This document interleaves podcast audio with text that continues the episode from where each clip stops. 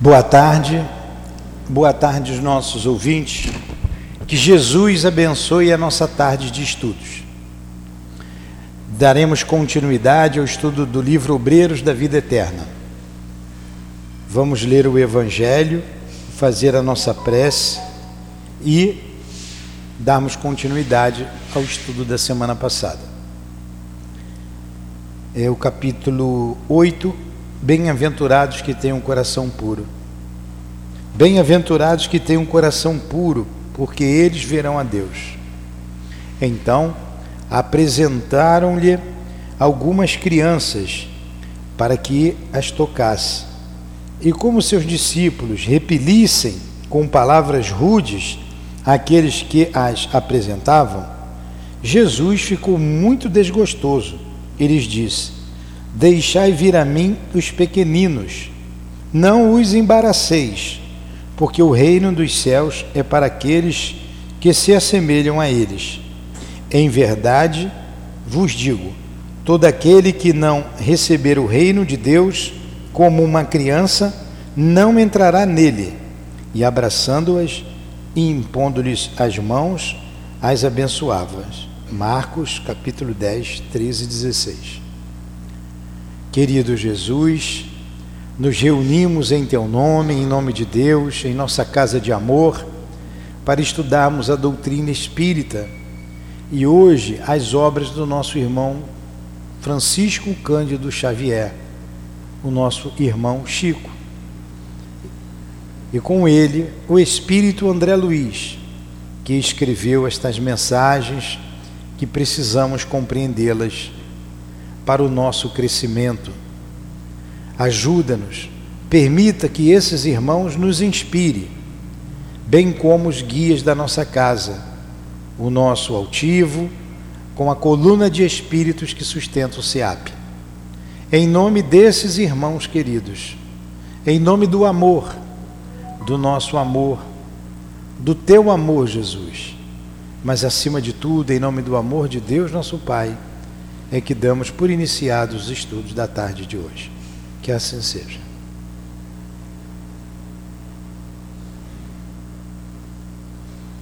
Muito bem. Então vamos. Esse, esse celular aqui acho que está vivo, tem que desligar, não dá para baixar, para não atrapalhar. Tudo bem?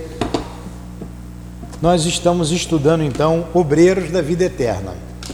Estamos no capítulo número 2, no Santuário da Bênção. No Santuário da Bênção. Sim, eu estou pensando aqui como nós vamos fazer. Se eu retorno ali no princípio, ou se eu pego daqui. Eu tenho que me lembrar da história aqui que eu parei semana passada. Aqui no Santuário da Bênção, é um ambiente, eu tenho que ir devagar para eu me lembrar. É um ambiente, um local aonde se reúnem os espíritos para estudos e sempre ali vão aqueles que vêm em missão aqui na Terra. E tem um guia responsável por esse estudo. Tem um guia responsável ele atende ali no máximo 20 espíritos. Tinham três equipes ali que estavam se preparando para vir em trabalho à terra.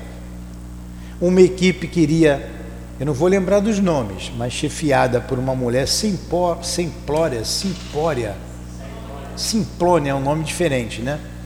Que viria trabalhar junto de um asilo de crianças que estavam num orfanato, num asilo não, me perdoe, num orfanato e crianças abandonadas pelos pais. Vinha uma equipe de seis espíritos. Uma equipe chefiada por um outro espírito, com mais dois irmãos, mais três irmãos, uma equipe de quatro, que viria trabalhar no hospital de loucos aqui na Terra, atender aqueles irmãos desencarnados pela loucura e os encarnados que estavam ali como louco. E a equipe que compunha o André Luiz, mais quatro espíritos. Ele, tinha um padre e uma enfermeira, e mais o Jerônimo, que era o chefe da equipe. Antes de virem a essas missões, e essa história que é muito interessante desse livro, eles se reúnem na casa da bênção com esse instrutor. Não é o Jerônimo. Jerônimo é o chefe da equipe do André Luiz. Então tem um instrutor que daqui a pouco eu vou me lembrar. Menetério. Metério, é. Pô, em vez de botar Zé, né? Joaquim, João, que é mais fácil. Albano Metelo, é isso aí mesmo. Eu lembrei do professor Albano, Albano Metelo. E é, só uns detalhes para a gente relembrar. Ele fala da importância do pensamento naquele lugar. Por quê? Os espíritos desencarnados chegavam lá com a mesma falta de educação aqui da Terra, pensando de qualquer maneira, falando assuntos que não eram pertinentes, e foi proibida esse tipo de comportamento naquele templo, ao ponto de eles colocarem aparelhos que detectava pensamentos de baixo teor e eles não podiam entrar. Que vergonha, hein? Então é melhor a gente ir cuidando do nosso pensamento desde já para não passar vergonha do lado de lá. Porque a linguagem lá é a do pensamento. Pensou, criou. Criou, todo mundo vê. Imagine aqui se a gente visse o pensamento de todo mundo. Deixa eu ver o que você está pensando, Luiz. Você está bem, você está bem, Luiz. Em, e em, nós trouxemos, fizemos um paralelo com a nossa casa. Esse ambiente aqui, isso aqui é um templo, é um lugar sacrossanto. Foi a linguagem que ele utilizou para aquele salão. Então devemos ter aqui o mesmo comportamento. Vir com um pensamento elevado, com um pensamento de trabalho, e quando precisarmos de socorro, que todos nós precisamos, pedirmos a Jesus. Chegou mais cedo no ambiente, pega o Evangelho, vai ler, pega um livro, a livraria tem livros, pega um livro, vai ler, bota a cabeça numa, numa, numa literatura de elevação. Na nossa casa, o comportamento é o mesmo, a gente escutar boas músicas, ver programas que tratam de, de, de, de situações é, elevadas, escolher a, a música, escolher o filme, escolher a natureza, coisas que elevem, para a gente ir se educando, meditando. E aqui na casa espírita não é diferente. Aí eles vão receber um espírito. Eles pedem para. Eles têm um intervalo depois dessa reunião e vão voltar agora e vão e vai chegar ali um outro espírito para falar com eles. Foi melhor explicar do que ler, não foi? Então eu tive que me lembrar, por isso que eu demorei um pouquinho. Aí vamos lá. Vocês podem me interromper a qualquer hora e, e tirar as dúvidas de vocês. Teremos hoje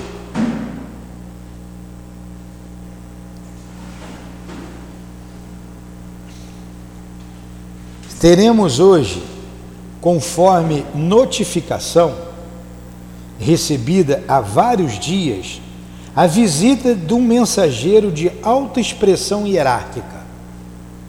Ó, isso ali lá no plano espiritual. Vai vir um mensageiro, vai vir um espírito de alta elevação hierárquica. Contudo, Antes desse acontecimento excepcional, dispomos ainda de algum tempo, considerando o preito de amor que devemos aos que nos orientam no plano superior, do plano superior, não convém emitir a nossa invocação de bênçãos, nem antes, nem depois do horário estabelecido. Estejam, pois, à vontade os cooperadores então, esse grupo de 20 espíritos que estava sob a direção do Albano do Albano, qual é o sobrenome dele? Metelo. Iriam aguardar a vinda desse espírito elevado. E ele, na hora, ele tem, tinha hora para chegar e hora para sair. Nem antes, nem depois. Daí a nossa disciplina com horário. A gente precisa ter disciplina com horário. A, a gente atrasou aqui cinco minutos, mas não foi da nossa vontade. Tivemos que atender um caso de emergência. A Dilane está lá, com, com outros médios ali, atendendo uma emergência. Então, eles levam em consideração tudo isso, mas tudo tem hora para começar e hora para terminar. Ali na nossa casa, lá nos fundos, lá na pedra, que tem uma pedra imensa, ali tem uma prisão. Ali tem uma prisão. Lá no Leão Denis era lá embaixo, né? Ali tem uma prisão. E os espíritos que estão presos são espíritos que perderam a sua liberdade porque estavam abusando dessa liberdade. A lei cerceou. E eles são obrigados a estudar, são obrigados a ouvir o Evangelho todos os dias. E quando nós fazemos os nossos estudos, eles estão nos ouvindo lá e alguns são trazidos para cá, outros ficam lá, presos e escutam o que estamos falando aqui. Então nós temos que ter hora para começar, hora para acabar. Eles são trazidos, ouvem a palestra, retornam para lá. Aqui fora fica um monte de espíritos também. Só que tem um telão e microfones que eles, quem fica ali, ouve também. Não podem entrar para não tumultuar o ambiente, escuta lá de fora. Aí vocês vejam a nossa responsabilidade. A responsabilidade do espírita com os nossos trabalhos, com os nossos pensamentos, com os nossos sentimentos.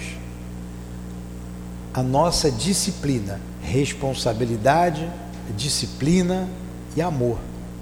Tem que unir essas três virtudes, porque senão podemos ser pegos de surpresa ali fora, ou até mesmo aqui dentro. Se a gente abrir brecha, invadirão a casa e a gente perde a casa.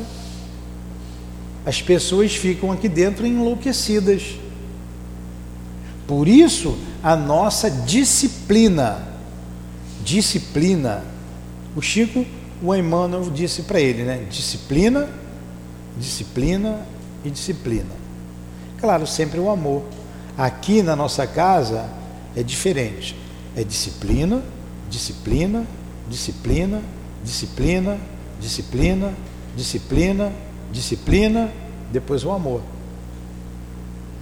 a gente é, é mais indisciplinado do que o Chico, então precisa de mais disciplina e muita responsabilidade.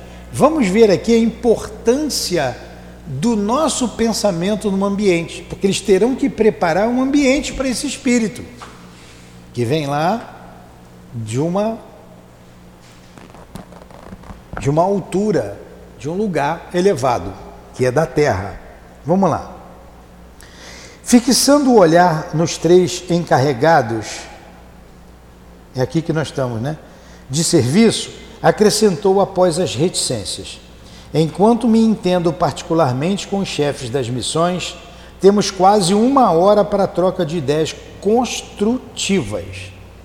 Uma hora de intervalo não é para fazer fofoca, porque espírito também faz fofoca. Ideias construtivas. Cornélio passou a dirigir-se de modo confidencial aos nossos orientadores e, fracionados em grupinhos diversos, entabulamos conversações amigas. Atendendo-me os desejos, Padre Hipólito, qual o chamávamos na intimidade, apresentou-me o assistente Barcelos, da turma de servidores que se destinava a assistência aos loucos. Olha só, o André Luiz vinha com a equipe para atender alguns desencarnados. As pessoas que acabam de morrer, que acabam de desencarnar, eles vêm com essa equipe, o André Luiz, o Jerônimo, a enfermeira e o padre, para atender essas pessoas. Então, ali fora, no bate-papo do intervalo, o André Luiz foi conversar com um da equipe que ia trabalhar com os loucos. Esse senhor aqui chamado Barcelos.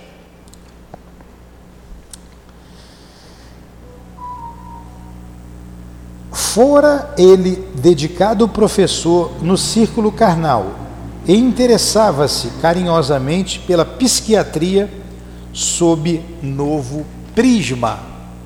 Então, como encarnado, ele tinha uma visão da psiquiatria. Como desencarnado, um novo prisma, uma visão diferente. Acolheu-me com fidalgo tratamento, educação, né? Fidalguia e após as primeiras saudações, perguntou o bondoso: Você que está vindo pela primeira vez a casa, a gente está falando aqui de um trabalho no mundo espiritual. Tá? Como é que é seu nome? Você que está com a sua avó. É. Leandra. Leane. Velho fica surdo, eu estou ficando meio surdo. É Leane. Então, Leane, a gente está falando aqui de um trabalho no mundo espiritual. São espíritos. O espírito nada mais é do que gente como a gente, sem o corpo físico. A vida continua. É a primeira vez que integra uma expedição socorrista? Né? Ele perguntou. E responde o, o, o André Luiz: De fato, é a primeira tenho acompanhado diversas missões de auxílio na crosta, mas na condição do estudante com reduzidas possibilidades de cooperação. Agora, porém, o assistente Jerônimo aceitou-me o concurso e sigo alegremente.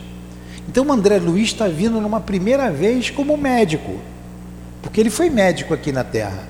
Nas primeiras obras que nós estudamos aqui, no, no livro Nosso Lar, depois Os Mensageiros, depois, qual é o outro livro? Nosso Lar tem uma sequência. É, Mensageiros e Missionários da Luz. Ele estava ali como aprendiz. Agora ele vem compondo uma equipe de trabalhadores. Endereçou-me cativante olhar, na qual transpareciam satisfação e suprema Pareceu satisfação e surpresa e observou. O trabalho beneficia sempre. Trabalha-se aqui, trabalha-se no mundo espiritual. Está conseguindo se desligar de lá? Está prestando atenção aqui? É isso aí. À medida que a senhora for se desligando da situação lá, ela vai melhorando e a senhora também. Seguindo expedições de socorro como aprendiz, Tive ensejo de visitar por mais de uma vez dois antigos e grandes sanatórios de alienados do nosso país e vi de perto a extensão dos serviços reservados aos servos de boa vontade nessas casas de punição, de purificação e dor. As atividades de enfermagem aí são, a meu ver, das mais meritórias. Olha quanta ajuda a gente recebe do mundo espiritual e a gente nem se dá conta. Um grupo vai no sanatório, outro grupo vai ver quem desencarnou para socorrer, outro grupo vai ver os órfãos do orfanato. Tem grupos que não está aqui, grupos que assistem aos enfermos, que assistem aos hospitais, que assistem a nossa casa, que assistem o nosso lar. Tudo todo um trabalho anônimo e que a misericórdia de Deus permite. E ai de nós, se não fossem esses socorristas, abnegados espíritos, amigos, anônimos, porque a gente não vê. E se a gente sintonizar com eles através de uma prece, pelo menos ao acordar, a gente vai ter um dia de amparo. E ao deitar, a gente vai ter uma noite de sono sob o amparo deles. A importância da oração. Continua aqui. Vocês estão bem? Está tudo bem? Está todo mundo com cara de defunto hoje, por quê? Atento a mim? Então tá bom. Atento ao estudo, né? Ah, estudo. Vamos lá. Inegavelmente, concordou ele, prezando-me a atenção. A loucura é um campo doloroso de redenção humana. Tenho motivos particulares para consagrar-me a esse setor da medicina espiritual e asseguro-lhe que dificilmente encontraríamos noutra parte tantos dramas angustiosos e problemas tão complexos. A loucura é uma coisa muito complexa mesmo. Quem já lidou, tá certo? Lidou, lideu, lidou, né? Com louco, sabe quanto é difícil. Como é difícil um problema como esse aqui, né, que a gente está tendo. Imagine-se agravando a situação. E tem colhido muitos frutos novos decorrentes do seu esforço? Perguntei curioso. Sim, venho arquivando confortadoras ilações nesse sentido, concluindo que, com exceção de raríssimos casos, todas as anomalias de ordem mental se derivam, se derivam dos desequilíbrios da alma. Ó. De novo, com exceção de raríssimos casos, todas as anomalias de ordem mental se derivam dos desequilíbrios da alma. Estamos longe de contar com um número suficiente de servidores treinados para socorrer eficazmente os encarnados, ou desculpe, os encarcerados na cadeia das obsessões terríveis e amargurosas. Olha só, é um problema de desequilíbrio da alma forçado pelas obsessões. Tem que se ter muito cuidado, que pode ser, se deixar passar mais tempo, pode ser irreversível. E a senhora sabe muito bem disso. Pode ser irreversível. Os espíritos podem e levam a loucura, leva-nos, pode nos levar à loucura e levam. Ele está dizendo: são poucos os espíritos especializados nesse trabalho. Porque a seara é imensa, mas os ceareiros são poucos. A seara é o campo de trabalho. Os ceareiros são os trabalhadores. Vide aqui na nossa casa. Somos pouquíssimos trabalhadores. Em todos os setores. Se a gente for para o setor da desobsessão, ou da cura, menos ainda. E todos nós aprendizes. Nós não temos é, a especialização nesse tipo de socorro, de socorro. A Dona Ivone nos aconselhou a fazer isso. Ela nos aconselhou a nos especializarmos nesse tipo de socorro obsessivo. Alguns de nós temos estudado, eu tenho relembrado, estudado algumas obras, inclusive as obras dela. Quinta-feira a gente estuda aqui Dramas da Obsessão. É um tratado de desobsessão ali. O livro Nas Fronteiras da Loucura, do Divaldo, que nós estudaremos aqui no Carnaval, as primeiras páginas ali do Dr. Bezerra, é um tratado.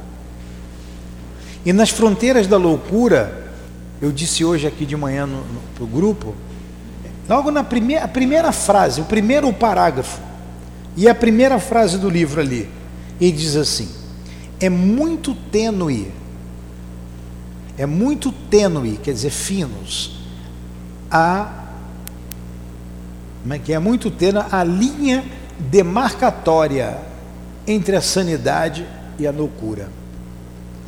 É muito tênue a linha demarcatória entre a sanidade e a loucura. Normalmente a gente sai de um estágio para outro muito rápido. E se você se demorar no estágio da loucura, fica mais difícil você voltar. Mais difícil fica. E ele diz mais ali com relação uma obsessão. O Valdeci falou na aula, você estava aqui, todos nós somos obsidiados. E está com a razão. O Manuel Filomeno de Miranda fala, todos nós somos obsidiados. E eu quis dar uma atenuada, eu falei sediados. Sediado é melhor do que obsidiado. Todos nós somos. Por isso temos que prestar atenção no nosso pensamento, no nosso sentimento. Então ele está falando dos loucos aqui, ó. De novo. Estamos longe de contar com um número suficiente de servidores treinados para socorrer eficazmente, quer dizer, com eficácia, os encarnados, os encarcerados, desculpa, se meio com encarnado na cadeia das obsessões terríveis e amargurosas. É tão grande a quantidade de doentes nesse particular que não sobra outro recurso além da resignação. Tem tanta gente louca que não tem outro recurso a não ser deixar, deixa ele se resignar com isso. Não dá tempo, digo, não tem como cuidar de todo mundo. E a gente está vivendo aí uma pandemia disso aí, de loucura. Com o que o país está passando. Loucos com a política, loucos com as drogas, loucos com as bebidas alcoólicas, loucos com o sexo, loucos com os desvirtuamentos de toda a ordem que a gente tem vivido a desestrutura familiar, os suicídios que vêm paulatinamente crescendo. Olha quanta dor. Ele está dizendo não dá para socorrer todo mundo, a não ser ter que se resignar. O que é resignar? Resignar é sofrer sem reclamar. E isso vem da onde? De uma instabilidade da alma, de um desequilíbrio da alma, como ele colocou ali atrás.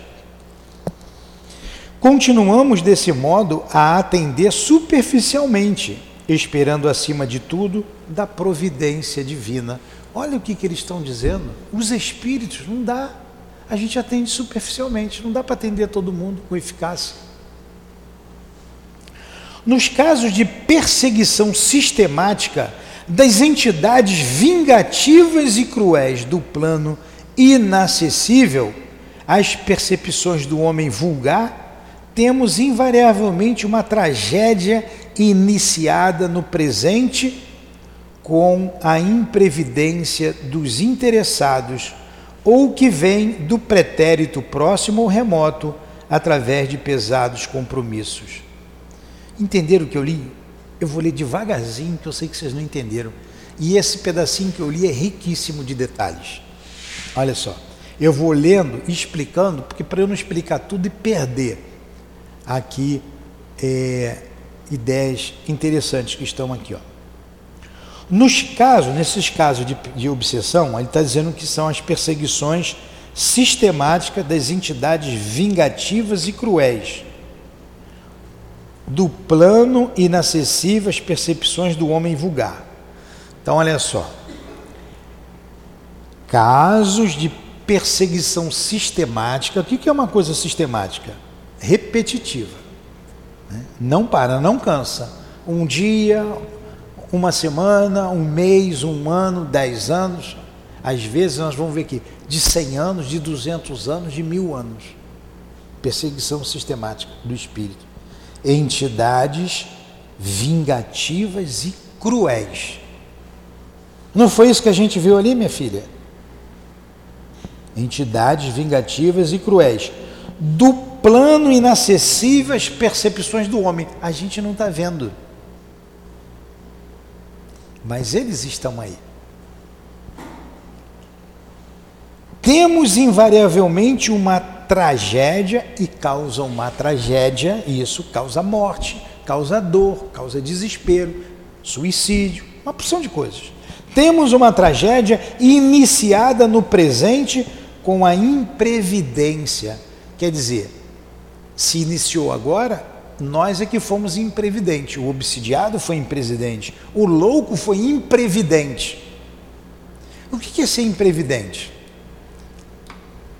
Eu pego minha moto, me encho a cara de cachaça e saio doidão e meto a cara no poste. Eu fui imprevidente, não fui?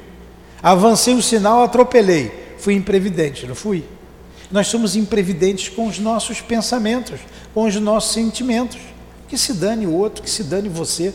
Tenho raiva, estou bem, estou sendo imprevidente. Estou deixando de cumprir a lei de amor.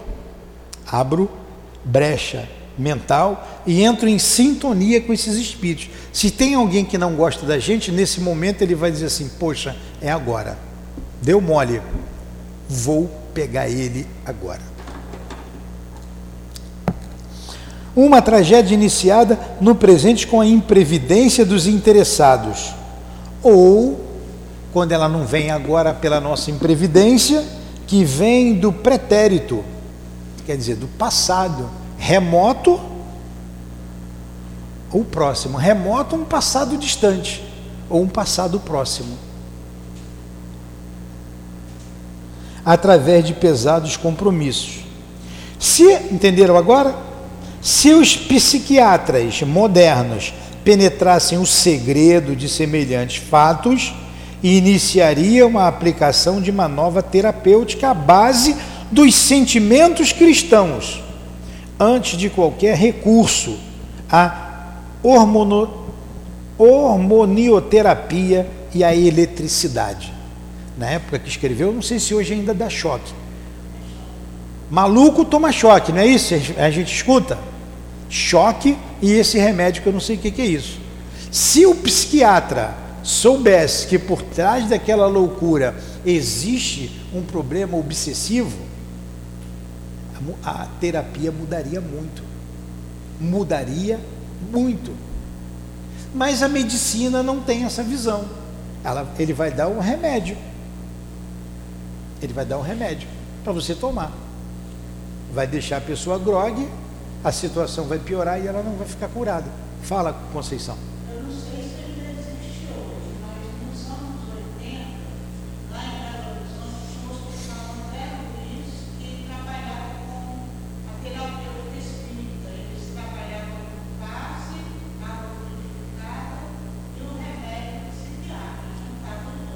Pois é, tem que se fazer o tratamento, não pode abandonar o médico, porque nós não somos médicos, mas tem que fazer o tratamento espiritual também. É. Então, o que ele está dizendo aqui? E para um trabalho desse, você tem que ter três, aqui não está escrito, quem diz é o Manuel Filomeno de Miranda, lá no livro do Divaldo. Tem que ter três caracter, três virtudes ou três características daquele que vai conversar com os espíritos: amor, fraternidade e caridade. Se não tiver amor, não vai fazer conseguir nada. Agora, se você não tiver disciplina, você também nunca vai ter amor. Por isso falamos aqui em disciplina, disciplina, disciplina. Porque a disciplina precede ao amor precede ao amor. Mas sem amor, você não faz esse trabalho. Esse é o último trabalho que você realiza numa casa espírita. Porque você, além da disciplina, que a gente já tem por princípio, amor, fraternidade e caridade. O que é fraternidade? Amor de irmão, certo? Amor fraterno, amor de irmão. Caridade, é fazer ao outro o que você gostaria que fizesse a você. É assim que você se prepara para um trabalho desse de socorro espiritual.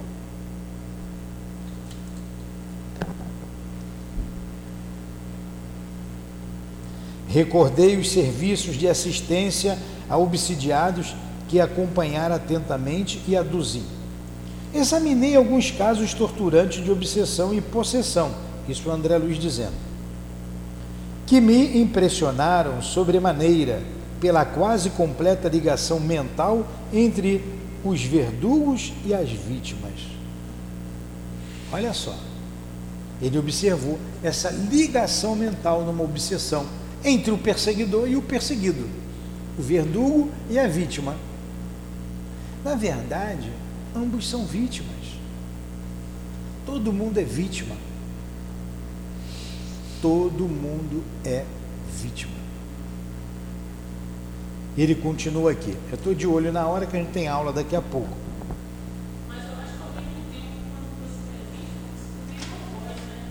Hã?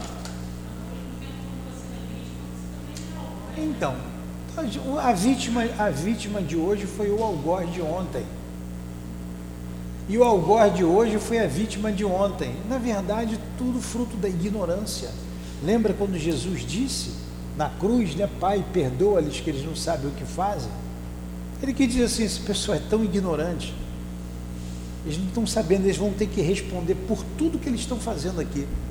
E somente os séculos farão com que eles se redimam diante da lei.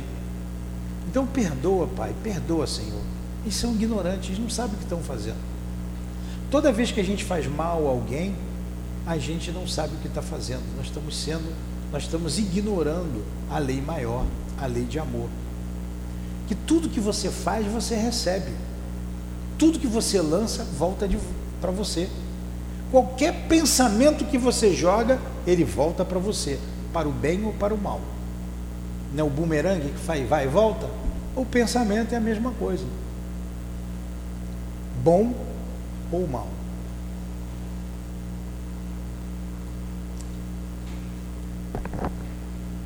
Barcelo esboçou o significativo gesto e acentuou: é a terrível história viva dos crimes cometidos em movimentação permanente.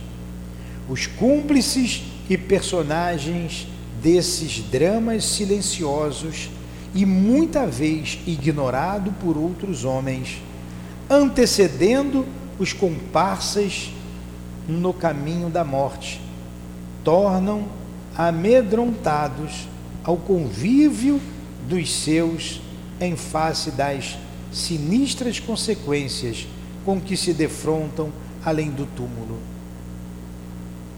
Olha o que ele está dizendo aqui. É uma história terrível de crimes e que passa despercebido ao homem.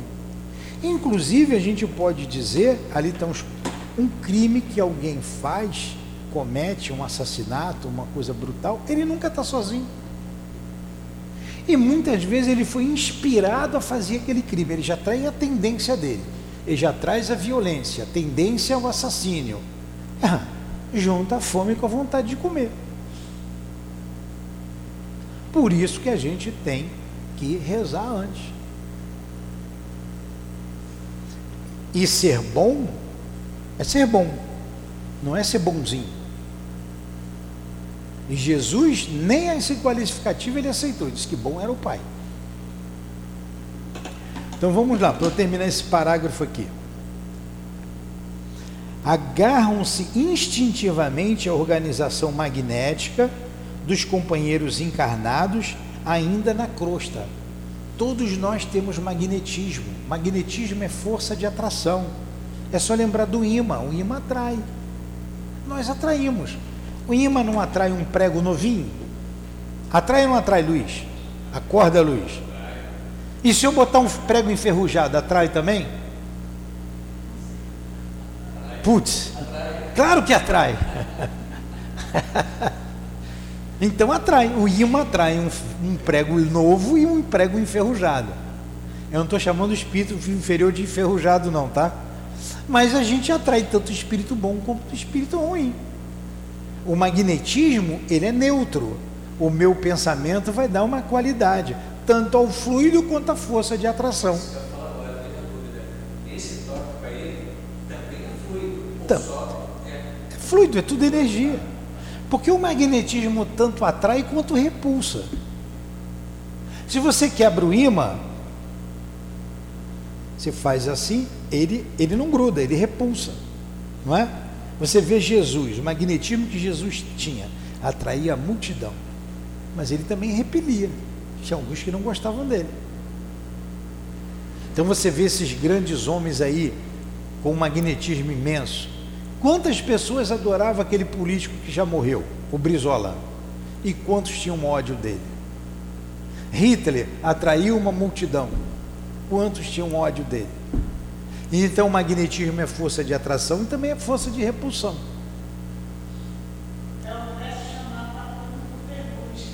É, o Deoclésio falava turma do Ferrugem, né? Eu não gosto de falar isso não.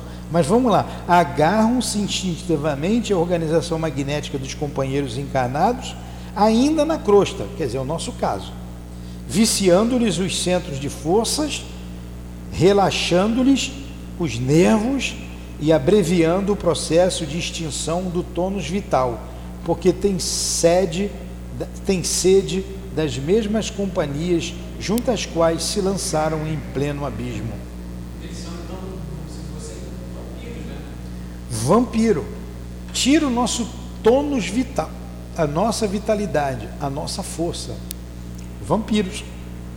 Aí o obsidiado acorda sempre cansado, dormiu a noite inteira, mas acorda, parece que andou a noite, correu a noite inteira. Por quê? Foi vampirizado. Foi vampirizado. Senta, entra e senta. Ficar com a cabecinha aí, ou entra ou sai. Entra e senta logo. Entenderam? Vou terminar aqui por causa da hora.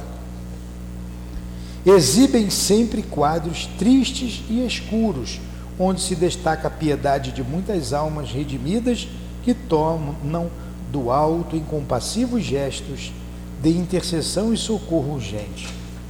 Deixa eu ver se ele vai parar aqui. Vai ser grande, ele vai continuar falando, ó, imprimiu consideração ligeira. Se vocês lembrarem semana que vem, a gente comenta a aula de hoje. Se eu me lembrar, eu comento. Se eu não me lembrar, vocês vão lembrar onde nós paramos, né? Ele vai continuar conversando com esse espírito, sabendo um pouco mais dessa obsessão, dessa loucura. Depois ele vai conversar com alguém que vai lá no orfanato. E depois vai chegar o espírito lá dos páramos celestes, o Asclépios, qual o nome? Esse nome eu guardei. Ele vai vir. E eles vão preparar o ambiente para receber esse espírito. E aí a importância do nosso pensamento. Eu tinha falado isso no início mas não deu tempo da gente chegar até lá. Na próxima aula a gente chega. Então, na próxima semana, no mesmo horário, continuaremos o estudo. Gostaram do estudo? Interessante, né? Interessante. Vamos fazer uma prece para terminar? Então agradecemos a Deus, agradecemos a Jesus, agradecemos aos guias aqui presentes, ao nosso altivo aos espíritos guias da nossa casa, agradecemos ao nosso Chico, ao André Luiz. Muito obrigado por essas aulas, por essas instruções que servem para o nosso dia a dia. Rogamos por todos esses que sofrem a obsessão, os que fazem sofrer e os que sofrem. Rogamos por todos, Senhor porque todos nós somos vítimas da nossa ignorância. Tende compaixão de nós, tende compaixão desses irmãos, os que aportaram hoje em nossa casa, sedentos de vingança, mas trazendo as marcas das suas dores. Que eles sejam aliviados, consolados, amparados em nossa casa de amor. E que as vítimas de hoje, que foram os algozes de ontem, também recebam, Senhor, essa mesmo, esse mesmo tratamento. Que a tua misericórdia envolva a todos, a todos nós, aliviando as nossas dores, o peso desse imenso complexo que é a obsessão. Ajuda todos nós envolva a nossa casa de amor, envolva os trabalhadores da nossa casa, e que seja então em teu nome, Jesus, que seja em nome de Deus acima de tudo, que seja em nome do amor, do nosso amor, Lourdinha, do amor desses espíritos guias aqui presentes, do Chico, do André Luiz, do nosso irmão Altivo e demais irmãos e irmãs queridas. É que pedimos então a devida permissão em nome desse amor, para encerrarmos os estudos e as reflexões da tarde e noite de hoje. Que assim seja. Graças a Deus.